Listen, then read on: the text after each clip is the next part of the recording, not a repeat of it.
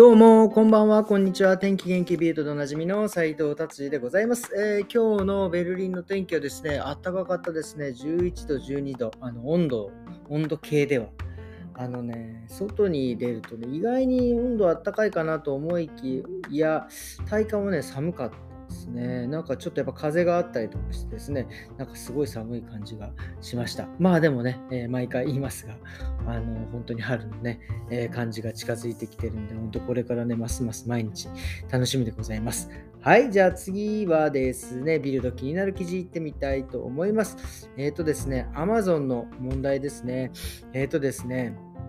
アマゾンで働いてる人たちというか、そのアマゾンのその荷物をですね、運んでる人たちがですね、えっ、ー、と、なんか高価なものだと多分分かったらですね、そこから中身を取ってですね、えっ、ー、と、なんか 携帯かなんかをね、買った人、スマートフォン買った人がですね、届いたらね、安物の歯ブラシに変わってたって、これ。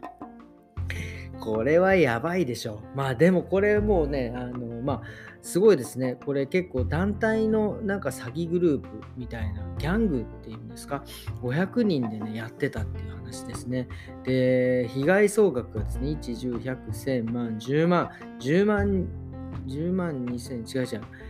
え120万ユーロですね。120万ユーロっていうとですね、えー、1億2000万ぐらいですかね。もうとにかくいろんなものをですね、パクって、えー、そのなんかもう壊れたものと変えたにしててるっていうことですね。まあ、その、もらった人たちはね、すごい訴訟をしてですね、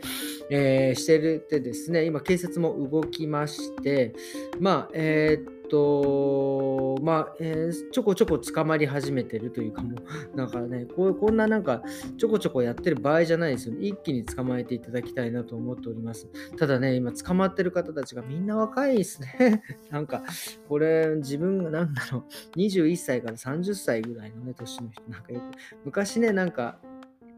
えー、最近はこうなんかアイドルの人たちを見てですね、ああ、すごい随分若いなって えー、思うんですけど、最近犯罪者の方もですね、若いなーなんてちょっとね こんなに若いのにこんなことしちゃってなんてなんかちょっとね、思うような、えー、今日この頃になりました。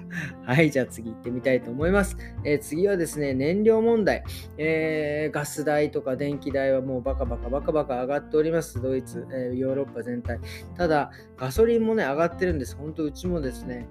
満タンに入れたらもう100は超えますね。60、78リットルぐらい入るんでね、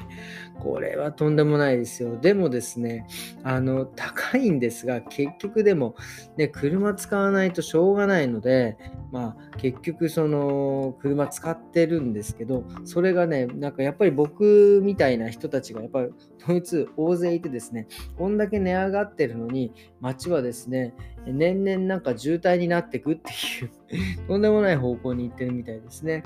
えー、なんか、えー、21%ガソリンは上がってるんですが、渋滞のですね、まあ、時間でなんかこれ、ドイツはその町々で、時間で、えーと、どれぐらい渋滞が増えてるかっていうと、まあ、大体 2, 2時間から3時間ぐらい渋滞が増えて。すごい。そんなに増えてるのに車乗るんだって、これ僕、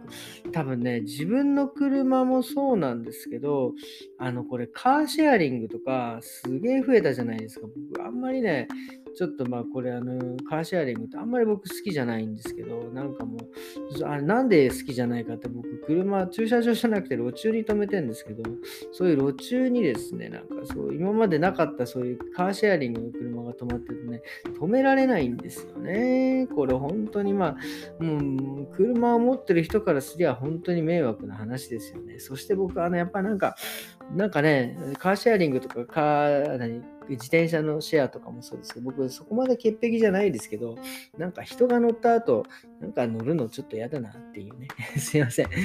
あの、批判をですね、させていただきました。まあ、俺が乗らなきゃいいだけの話なんでね。はい、ということで次行ってみたいと思います。次はですね、小学校の先生が足りない問題。結構ね、これ前もなんか何回かちょこちょここれ取り上げてるんですかあのね、もうあの小学校がもうね、先生が足りなさすぎて、一部の州ではですね、週4日制を導入するっていう、だから3日休みで4日間学校に行くっていうことですね。えーでですね、まあ、一応試験的に実施されるのが2年生から4年生、えー、がですね、実施されてですね、これベルリンじゃないんですけど、えっ、ー、とね、どこの州、えー、ニーダザクセン州の一部の小学校ですね。えー、がですね、そういうふうにしていこうということになってます。それで、えっ、ー、と、よえっ、ー、とね、小学校って、ドイツの小学校って4年生までは学校の中にね、え託児所っていうか、そのなんか預かってくれるというか、そういうところがあってですね、そこでみんな、学校終わったらあの家に帰らない子たちはですね、働いてるお父さんお母さんたちが、え、の人の子供たちはそこの託児所みたいなところね、4時、5時ぐらいまで預かってくれるのかな。で、そこでまあなんか、まあ日本で言うと学童保育みたいな感じですかね。なんかおやつ出たりとか、え、なんか勉強したりとかっていうのがあるんですけど、それをですね、え、なんか充実させるっていうような書いてありますね。まあでも本当ね、小学校ね、あの先生いないし、まあそういうふうにね、4日制になってったりとかね、なんか結構いろいろ問題を抱えてますね。で、えっと、で、来年から導入、今年から導入されるはずだったのかな、来年なのかな？なんかね、小学校5年生を対象に iPad を配ってですね、えー、電子化するっていうような、えー、感じのですね、えー、ことも書いてありますしね、なかなかこの、とにかくやっぱりその、ね、子供たちの教育とかそういうのにはね、やっぱドイツは結構しっかりお金をかけてますね。大学もほぼほぼただですからね、えー、そういうふうにね、やっぱそういう、なんて言うんですか、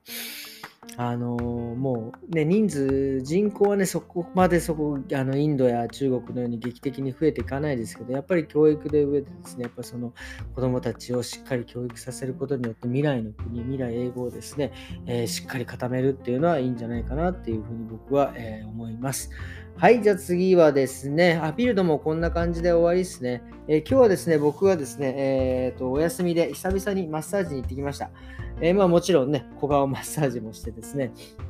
えっ、ー、と、もうね、バッチリ直してもらいました。本当ね、いつもね、施術してくれるのはですね、え方のですね、本当にあの、もうね、笑顔が素敵でですね、もうこの笑顔だけでなんか体治っちゃうんじゃねえかみたいなぐらいね、素敵な人にね、マッサージしてもらってんで、さらに体もね、しっかり直してもらって、本当今日はね、非常にあの、気分がいい、えー、一日でございました。えっ、ー、と、そして今日はですね、あとあの、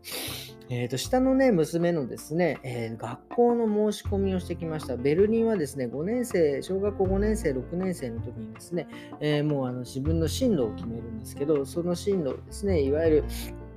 えー、行きたい学校にですね、え、ドイツはそういう受験とかあんまりなくて、まあ、あの公立、あの私立は別ですけど、公立は基本的にね、まあ、日本もないのか、えー、受験がなくてですね、5年生、6年生の成績をですね、えー、まあえー、え一部を成績を、え、その行きたい学校にですね、え持っていってですね、で、その行きたい学校で受理されると、今度、それがちょっとよくわかんないんですけど、その行きたい学校からさ、その地域のですね、えー、て言うんですか、あの、役所に行くわけですよ、その書類が。で、その、その役所が子供たちはこの学校、この学校って振り分けるんですよね。だから、そこに出したからって言って、まあ一応第一希望みたいな感じなのでそこに出しに行くんですけど、まあなんかそこに100%なるっていうね、えー、わけではね、えー、ないのでですね、えー、まあちょっとね、本当はだからそこに行きたいからそこに出してたけど、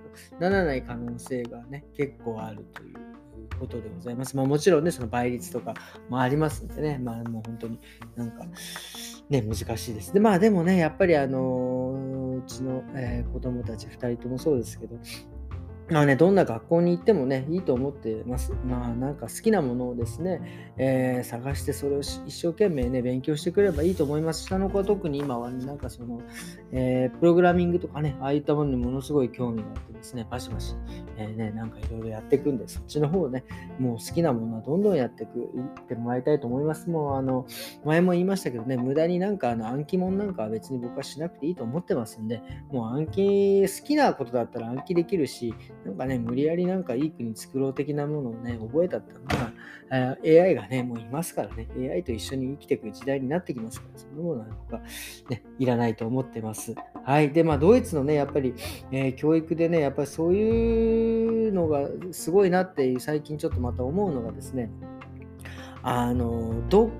まあ、そのまあね、なんて言うんですか、その、あまりこう、何て言うんですか、レベルの、レベル高い、低いっていう言い方はあんまり好きじゃないんですけど、まあ、いわゆるその、えっ、と、成績のいい子がく学校、まあ、あんまり良くない子が行く学校っていうのも、そういう分け方も良くないんですけど、まあ、そういうレベルのね、えー、いろいろ違う学校があって、で、まあ、たとえそういうなんかレベルの低い学校に出たとしてもですね、自分がどっかでスイッチ入れば、どっからでもですね、なんかそのいろんな行きたい大学。で、特にドイツはそんな私立の大学ほとんどないですから、やっぱ公立の行きたい大学にですね、行けるようないろんなシステムになってるんですよ。だ例えば、えー、中学しか出ていなくてもですね、やっぱりまあどう日本もそうですけど、そういう体験みたいのを一発受ける、もしくは受けなくても、例えばその特殊なですね、まあなんかいろいろ、え就職をして、就職でのなんかその経験が認められれば、そのまま卒業したことになって大学に行けるとかですね、とにかくいろんな方法がもうね、めちゃくちゃあのあるんですよ。なのでですね、えー、1個、まあ、例えば何か行きたいところ、行きたい学校に行けなかったからと言ってですね、え、卑屈になることはもう全くドイツではない。ただその代わりあのスイッチ入らなければ入らないでずっとそのまま下の方に、えー、落ちれるだけ落ちれるっていうようなねことも結構ね、えー、ありますんでね。まあだからまあ自分次第っていうことですよね。まあドイツの個人主義っていう感じの考え方なんでしょうね。あの何て言うんですか？もうあの特に、えー、いい意味ではね人のことを干渉しない。とか、えーえー、悪く言えばあの人に興味がないのかなとかね、いうような感じです。だからね、あのまあ、話ちょっと脱線しましたが、えー、例えば一旦就職してですね、え、例えば就職、ドイツはほとんど就職すると、初めの契約でですね、ほとんど給料上がっていかないんです。給料上げようと思ったらですね、自分がキャリアアップして、えーとえ、違う、え、会社に入っていく。で、キャリアアップするためにどうするかって言えば、もう一回大学に行って、大学に卒業するとか、中に一旦働いて、また大学に行って、で、また就職いいところに就職するっていうこともね、えー、可能なんですよね。でが、会社側としてはですね、その日本と違うのは、その新卒とかを特にありがたがらない。特にあの何を勉強して何をこの人はスキルを持ってるかっていうことが大事ですね。例えばその大学でこれこれを勉強してきたからこのが、えー、仕事に就きたい。じゃあ何ができますか？これこれができますっていうできることをですね重点的に、えー、その採用の